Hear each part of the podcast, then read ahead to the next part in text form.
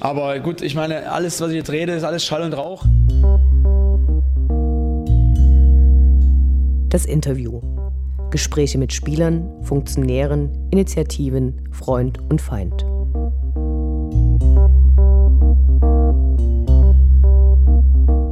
Wir sprechen heute mit Michael Ziegenwald, dem jüngsten Mitglied in Dynamos Aufsichtsrat. Hallo. Hallo. Wie und wann bist du zu Dynamo gekommen? Ja, es war vor den 2000, also vor der 2000er Wende. Ähm, mein erstes Spiel war gegen VfC Plauen im heimischen Rudolf-Harbig-Stadion. Und äh, immer wieder, wenn ich versuche, mich daran zurückzuerinnern, denke ich immer an die Eintrittskarten Kinder unter 14 für 3 D-Mark. Also muss ich unter 14 Jahre gewesen sein. Also es muss irgendwo so 97, 98. Ich glaube, es war 98 in der Dreh. Gibt es irgendeine Erinnerung an ein Spiel, was für dich besonders krass war? An dem konkreten Spiel? Nö. Generell. Generell. Ja, war halt immer das, was dann auf der Linné-Straße passiert ist. War natürlich als junger Mensch äh, irgendwie immer ein bisschen überraschend und äh, interessant. Aber ansonsten ja, hat mich dann sofort die ganze Stimmung und ja, das Fußballspiel an sich schon äh, interessiert und bewegt. Und ja, das blieb mir eigentlich dann immer in Erinnerung. Wann bist du in den Verein eingetreten? 2003. In den früheren Jahren hatten die äh, Mitgliederversammlungen ja einen gewissen äh, Kultcharakter. ähm, da gab es viele Turbulenzen. Mittlerweile ist es ja komplett anders. Gibt es da Anekdoten, die äh, du für berichtenswert hältst? Also ja, das ist definitiv so. Also die Mitgliederversammlung, also meine ersten Mitgliederversammlungen im Rundkino und so weiter, äh, war ja immer an anderen Orten, weil da die Mitgliedschaft noch nicht so groß war. Ähm, ist mit den heutigen Mitgliederversammlungen natürlich gar nicht mehr zu vergleichen. Ähm, ja, früher ging es einfach viel mehr drunter und drüber, äh, mit Zwischenrufe, die unter der Gürtellinie waren, äh, wo gefordert wurde, Geschäftsführer sollen sofort entlassen werden. Und ich glaube, so bei vielen bleibt immer noch so in Erinnerung, als ein weibliches Mitglied aufgestanden ist und gesagt hat, mein blinder Mann und ich, wir sehen das folgendermaßen.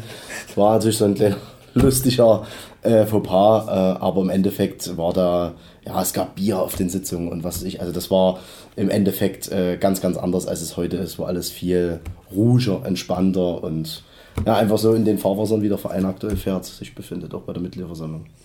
Woher äh, hast du die Idee ähm, gehabt, im Aufsichtsrat mitzumachen? Ja, also grundlegend habe ich häufiger, also die Vereinsarbeit schon immer sehr äh, ja, kritisch beäugt oder beziehungsweise beobachtet und mir ging eigentlich immer so ein bisschen die Art und Weise des Miteinanders äh, gegen den Strich, sage ich jetzt mal so. Also, dass nach außen hin immer viele Informationen getragen wurden, dass sich die Gremien untereinander nie verstanden haben, dass viele sich immer in den Gremien äh, wichtiger genommen haben als eigentlich das, was der Hauptgrund ist. Deswegen habe ich damals auch in meine Bewerbung reingeschrieben, dass für mich meine Interessen völlig im Hintergrund sind, sondern nur das Vereinsbild im Vordergrund steht und nur das, was der SG Dynamo Dresden gut tut. Und ja, und habe mich eigentlich immer mit den ganzen Themen beschäftigt und dort auch zum Teil auf die Mitgliederversammlung Fragen gestellt, kritische Fragen, die mich interessiert haben. Und ja, und dann habe ich irgendwann 2013 gesagt, okay, also ich habe es schon vorher gesagt, 2010 war das schon so, wo ich dachte, naja, also der war, habe ich mich noch zu jung gefühlt, ehrlich gesagt. Und äh, 2013 dachte ich dann, ähm, ja, ich fühle mich jetzt dazu berufen und oder beziehungsweise habe das Interesse dafür, jetzt einfach die Verantwortung zu übernehmen und zu sagen, jetzt gehst du halt über diese Oppositionsschiene, sage ich jetzt mal so, ein bisschen weiter hinaus und äh, versuchst dort äh, ins Gremium zu kommen. Ne? Und wurde deine Entscheidung, da mitzumachen, auch von äh, der damaligen Kampagne Team für Dynamo mit beeinflusst?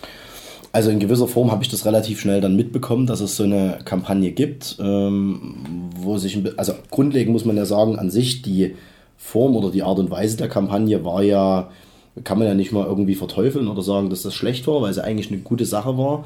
Problem war natürlich einfach die handelnden Personen, die im Hintergrund waren. Das hat man auf den Mitgliederversammlungen gesehen, dass dort äh, Leuten Fragen gestellt wurden, die zum Teil nicht beantworten konnten, die einfach, gar, ich will jetzt nicht sagen, die wussten, was Dynamo Dresden ist, aber das Ganze drumherum eigentlich gar nicht richtig einschätzen konnten. Und das war so ein bisschen die Problematik, was sich relativ schnell herausstellt in Gesprächen mit anderen, ähm, dass dort ein paar dabei sind, denen, ja, weiß ich nicht, die bloß zum Lückenfüllen irgendwo da waren. Ähm, was natürlich dann für andere wiederum schade waren, die vielleicht wirklich irgendwo was für den Verein bewegen wollten. Aber grundlegend hat meine Entscheidung zu kandidieren nie nur was mit Team für den Arme zu tun gehabt. Genau, du bist 2013 dann erste Nachrücker geworden und hast dich 2016 erneut äh, zur Wahl gestellt. Da hat es dann geklappt. Ähm, was ist dein konkreter Aufgabenbereich und äh, was sind deine Kompetenzen, die du im Aufsichtsrat da einbringst? Ja, also wie gesagt, 2013, wenn es bloß die Saalwahl gegeben hätte, hätte es 2013 ja schon geklappt. Na, da hat es ja durch die Briefwahl nicht funktioniert. Und 2016 hat es dann äh, glücklicherweise funktioniert. Und grundlegend meine aktuellen Aufgabenbereiche im Aufsichtsrat ist, ich habe jetzt seit, boah, ich weiß jetzt nicht genau, aber auf jeden Fall die Position des Schriftführers übernommen, also schreibe das Protokoll ähm, macht mir persönlich relativ viel Spaß. Ich weiß, dass das viele immer nicht gerne machen, aber äh, mich stört es mittlerweile nie, weil ich schreibe es meistens während der Sitzung schon immer mit und dann führe ich es im Nachgang nochmal ein bisschen aus. Und ja, Kompetenzen, die man mitbringt, das ist immer relativ schwierig. Ich glaube, einfach ähm, zu wissen, ja, was bedeutet, was heißt eine Bilanz, was bedeutet Einnahmen, Ausgaben, so diese ganzen Geschichten, dass man weiß, okay, geht in eine finanzielle Richtung, sportliche Kompetenz ist natürlich immer schwierig. Ne? Klar, äh, weiß ich, wie ein Fußballspieler heißt und so weiter und beobachtet das über alle äh, Bereiche, aber natürlich bis ins kleinste Detail kann nur ein äh, sportlicher Geschäftsführer gehen, beziehungsweise der da richtig die Ahnung davon hat. Und ansonsten, ja, Kompetenz ist einfach, dass ich versuche, natürlich alles, was ich irgendwo im Möglichen machen kann, einfach mit einbringen. Ne? Und ähm, ja, und das so gut es geht. Wie läuft die Arbeit konkret ab? Ich habe gelesen, dass ihr monatliche Sitzungen habt und Habt ihr dafür eine Art Jahresplan, also was in welchem Monat dann behandelt werden muss? Nee, also wir haben, sage ich mal, grundlegend ist es so, dass wir, wenn man es technisch sieht, eigentlich einmal im Monat uns auf jeden Fall treffen. Ja, das heißt also, einmal im Monat gibt es eine Sitzung auf der Geschäftsstelle. Ähm, und die Themen werden kurz vorher im Prinzip per Tagesordnung rausgegeben. Ja, das heißt also, jeder kann dort was auf die Tagesordnung setzen. Meistens wird das mit dem Aufsichtsratsvorsitzenden und der Geschäftsführung gemacht, die Tagesordnung. Und wir können als Mitglieder dann eben auch nochmal sagen, also Mitglieder des Aufsichtsrats sagen, wir wollen gerne mal über das Thema reden, dann kommt das mit auf die Tagesordnung. Oder wir haben unter dem Punkt Sonstiges da immer nochmal Zeit, über verschiedene Sachen zu besprechen. Aber es gibt jetzt nie konkret im Monat Januar sprechen wir über das, im Monat Februar über das. Gibt natürlich klar im Lizenzbereich äh, oder Lizenzierungsbereich, dass es dann in einem gewissen Monat passieren muss, damit das alles zeitmäßig eingereicht werden kann oder die Bestellung von Wirtschaftsprüfer und so diese ganzen Geschichten. Das ist natürlich an Fristen gebunden, aber ansonsten gibt es für jede Sitzung eine separate Tagesordnung. Wie viel Zeit brauchst du dafür täglich oder wöchentlich und ähm, wie oft tauscht man sich zwischen den Sitzungen aus und ähm, habt ihr dafür verschiedene Werkzeuge, die ihr nutzt? Also das ist von der, vom Zeitaufwand auch ganz, ganz unterschiedlich. Ähm, ist natürlich klar, je näher die Sitzung ranrückt, umso mehr Aufwand hat man, ne, weil meistens so uns Verträge natürlich zugestellt werden äh, die wir lesen müssen. Das kann dann schon mal 30, 40 Seiten Verträge sein, ähm, die man dann sich mal angucken muss. Beziehungsweise für mich ist es natürlich immer so, dass ich das Protokoll fertig mache, beziehungsweise während der Sitzung schreibe und eben auch danach, wie ich es vorhin schon gesagt habe, und das im Nachgang halt fertig mache, kann man zeitmäßig nicht ganz so klar beziffern. Ne? Das ist relativ schwierig.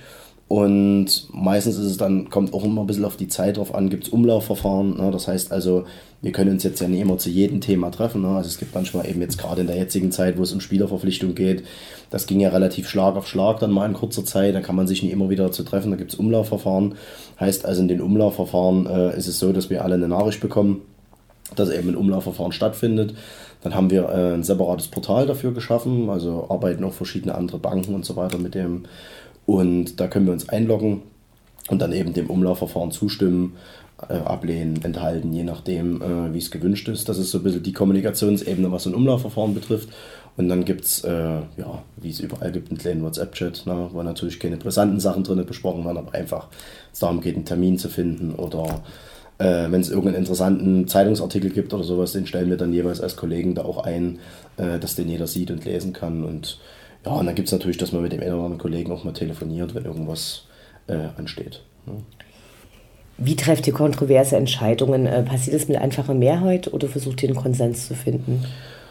Also es gibt natürlich äh, klar äh, in der Hinsicht Entscheidungen, die zu treffen sind, die auch äh, ja, starken Diskussionen bedürfen. Also auch im Gremium wird es manchmal laut. also es ist nicht immer alles Friede, Freude, Eierkuchen. Und grundlegend ist es aber einfach so, dass die äh, Beschlüsse oder Umlaufverfahren mit einfacher Mehrheit geschlossen werden.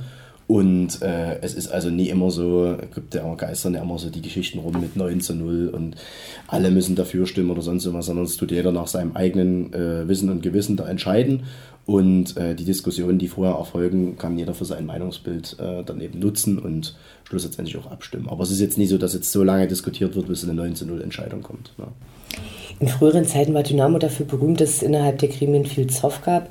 Äh, wie geht ihr bei Differenzen vor? Also grundlegend wird natürlich schnell versucht, das Thema anzusprechen und zu klären, dass auch untereinander, sage ich mal, die Geschichten irgendwo ausgeräumt werden. Ähm, und so wie ich es eben gerade vorneweg schon gesagt, gerade eben gesagt habe, ist es schon so, dass es natürlich häufiger auch mal eine Diskussion gibt darüber und dass es auch mal laut werden kann und dass man denkt, oh, um Gottes Willen, was ist jetzt los? Ne?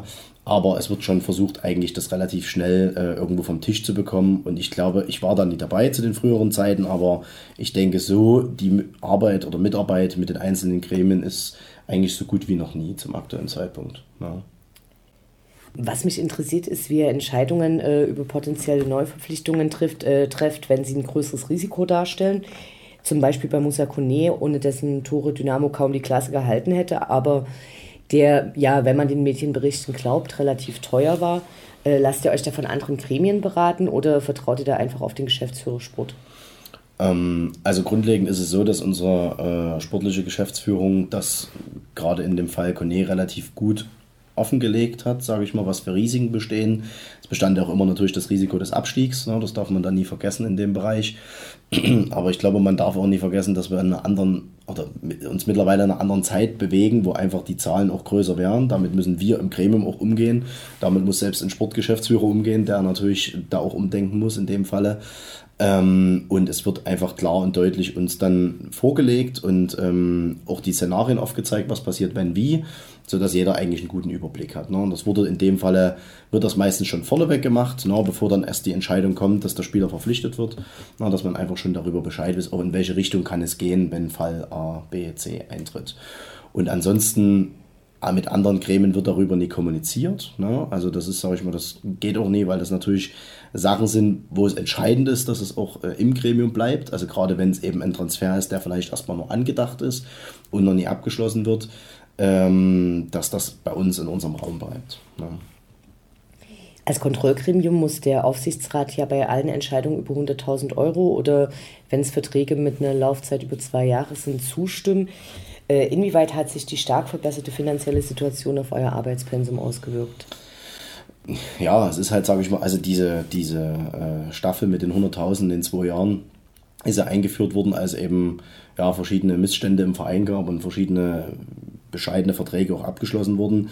Mittlerweile ist es natürlich schon so, dass man manchmal sagt, ach, muss ich jetzt dem Leasingfahrzeug zustimmen, äh, was drei Jahre läuft und eigentlich, sage ich mal, für einen Fußballverein ein relativ kleiner Betrag ist das kostet natürlich in gewisser Form ein kleines bisschen Zeit. Ne? Auf der einen Seite in der Sitzung ist es natürlich, sage ich mal, eine Sache von fünf Minuten. Für mich dann im Nachgang, um es ins Protokoll zu schreiben, einen Beschluss dazu zu fassen, einen Beschluss aufzuschreiben, ähm, ein Abstimmungsergebnis, ist es natürlich eigentlich Aufwand, der theoretisch nicht sein müsste. Aber ich persönlich finde es trotzdem gut, dass es diese äh, ja, Entscheidungs- gibt in dem Falle. Und das sollte auch definitiv so weiter bei, beibehalten werden. Aber es ist natürlich schon so, dass man jeder kleinen Sache dort irgendwo ja, zustimmen muss. Ja.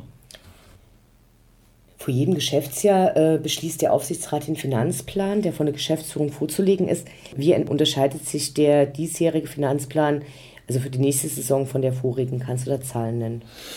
Also konkrete Zahlen kann ich jetzt aus dem Stegreif nennen, ähm, aber es ist natürlich so, dass logischerweise, je länger man in der Liga Zugehörigkeit ist, auch was Fernsehgelder betrifft und bei uns auch relativ gut, äh, hat man ja überall in der Presse auch gelesen, die Jugendarbeit, sag ich mal, wenn die Jugendspieler spielen, da gibt es eine Fernsehgeldsäule 3 ist das, glaube ich, äh, wo es wesentlich dann nochmal eine große Ausschüttung gibt, was uns natürlich dann zugutekommt, weil wir viele junge Spieler haben und viele junge Spieler eingesetzt haben, auch gerade im letzten Jahr. Und dadurch kann man natürlich das Geld dann auch wieder entweder in Nachwuchs stecken oder halt ins äh, Budget für die Spieler. Ähm, und das ist eigentlich immer so Grundvoraussetzung, dass wir sagen, das geht dann ins, äh, ins sportliche Budget oder je nachdem, auch gerade wenn man jetzt Rückstellung bilden muss für das Trainingsgelände oder sowas, ne, wenn man irgendwo sagt, ähm, dass wir das irgendwo dann natürlich mal vielleicht ein bisschen schneller ablösen können. Und äh, Die Etats für Geschäftsführung und für die Profimannschaft sind aber sicher gestiegen, oder? Im Profimannschaftsbereich, klar. Also das ist so, sage ich mal, es passiert einfach, das ist, da geht das eine mit dem anderen einher, so wie ich es vorhin schon sagte, ne, dass ähm, eben die, die, die Summen oder Preise oder sonst irgendwas, Gehälter natürlich steigen. Das ist einfach, sage ich mal, man hat das in England ganz extrem gesehen, ne, in welche Richtung das geht. Das ist manchmal ein bisschen eine Perversion, würde ich es fast nennen, was dort passiert oder was zum Teil für Spieler mittlerweile aufgerufen werden, aber wir sind dann natürlich in einem kleinen Bereich, ne? also sage ich mal, wo man sagt, äh, da geht es schon im Kleinen los, äh, was dort im Großen passiert, aber äh, natürlich muss das dort eigentlich dann theoretisch immer steigen, halbwegs steigen. Ne? In der Satzung steht, äh, die Aufsichtsratsmitglieder haften persönlich dem Verein gegenüber für jeden grob fahrlässig oder vorsätzlich verursachten Schaden. Wie sicherst du dich hier ab? Ja, also einfach sage ich mal, dass man natürlich nach bestem Wissen und Gewissen im Endeffekt Sachen prüft und für sich selber auch entscheidet und ähm, grundlegend, dass man einfach dort keinen Fehler macht. Ne? Also ich sag mal, das ist halt das Entscheidende, aber es gibt dann, glaube ich, irgendwelche Versicherungsabsicherungen im Verein für uns als Gremienmitglieder, äh, die das natürlich irgendwo in gewisser Weise abdecken, aber ähm, ja, man muss einfach dort für sich selber gucken, dass man halt ja, sich eben auch Verträge und so weiter anschaut, durchliest, ähm, dass es dort keine Probleme geben kann. Was sind die derzeit wichtigsten Baustellen aus deiner Sicht? Mit welchen Herausforderungen hat Dynamo aus deiner Sicht in der nächsten Saison besonders zu tun? Ja gut, das Sportliche steht natürlich immer im Vordergrund, das ist ganz klar, aber das können weder wir beeinflussen noch äh, sonst irgendjemand, sondern das können nur die Jungs auf dem Platz. Ähm, das ist natürlich immer das Kerngeschäft, das ist ganz klar, aber ich sag mal, bei Dynamo rundherum äh, geht es natürlich äh, in erster Linie um die Stadionverträge, um die Stadionvertragsthematik ähm, die nun prekär wird und äh, grundlegend bauen wir neues Trainingsgelände. Na, darüber bekommen wir auch jeden, zu jeder Sitzung äh, einen Status, wie dort aktuell der Stand der Dinge ist. Und das sind eigentlich so die, die wichtigsten Punkte, ne? also Stadionverträge und Trainingsgelände, was nächster Zeit auf uns zukommt. Wann wird es die neuen Stadionverträge dann tatsächlich geben? Kann man so konkret nie sagen. Also Vertrag läuft nächstes Jahr aus. Ja. Und äh, da wird halt gerade im Hintergrund arg dran gewerkelt, dass ein neues, Vertragskon neues Vertragswerk erstellt wird. Und, äh, aber das Problem ist ja, Dynamo sitzt dort nicht alleine am Tisch, sondern da sind halt verschiedene andere Partner noch mit dabei und dort muss man sich dann irgendwo einigen und da sollte man die Daumen drücken, dass das funktioniert. Es gibt nicht allzu viele Vereine, in denen aktive Fans im Aufsichtsrat sitzen. Wie weit schaut man da über den Tellerrand? Also gibt es zum Beispiel vielleicht informelle Treffen mit äh, Aufsichtsräten anderer Vereine? Ähm, nein, es nie, aber ich das, sage ich mal, schon zum Teil jetzt auch gehört habe, dass bei einigen Vereinen das äh, stattfindet, beziehungsweise bei einigen Vereinen äh, Mitglieder aus der aktiven Fanszene mit äh, ja, in den Gremien sitzen, aber da gab es bislang jetzt noch nie die Möglichkeit, dass man irgendwo mit denen mal in informellen Austausch treten konnte. Ja. Am Ende der Saison, nicht nur da, aber dort besonders stark, wurde der Cheftrainer Uwe Neuhaus in Frage gestellt. Kannst du etwas dazu sagen, welche Rollen in solchen Situationen der Aufsichtsrat spielt, der eigentlich nur ein Kontrollgremium ist? Ja, also ich sag mal, das ist, glaube ich, eine ganz, ganz wichtige Geschichte, das ähm, vielleicht nochmal zu verdeutlichen, dass eben, so wie du es gerade sagtest, die, der Aufsichtsrat ist ein Kontrollgremium. Ne? Also der Name Aufsichtsrat sagt ja schon, wir haben Aufsicht zu führen und wir können aber ins operative Geschäft nie eingreifen. Das heißt also, ein Aufsichtsrat könnte nie sagen, wir entlassen den Trainer ja, sondern wir äh, beaufsichtigen sozusagen die Geschäftsführung und die Geschäftsführung hat uns einen Statusbericht darüber abzugeben, ne, wie ist der aktuelle Stand. Und dementsprechend logischerweise natürlich nach so einer Saison passiert das, das ist ganz klar, ne, dass man dort einen, einen Bericht haben will, eine Analyse der Saison, dass die stattfindet. Und ähm, aber das können wir nur von der Geschäftsführung verlangen und nie vom Trainer. Der Aufsichtsrat informiert die Mitglieder über seine Sitzung über das Mitgliederforum und ansonsten äußert ihr euch eigentlich nicht in der Öffentlichkeit. Ähm, gibt es manchmal Medienberichte, die so falsch sind, dass ihr dazu mit den Verfassern dann sprecht oder versucht ihr das als Grundrauschen zu ignorieren?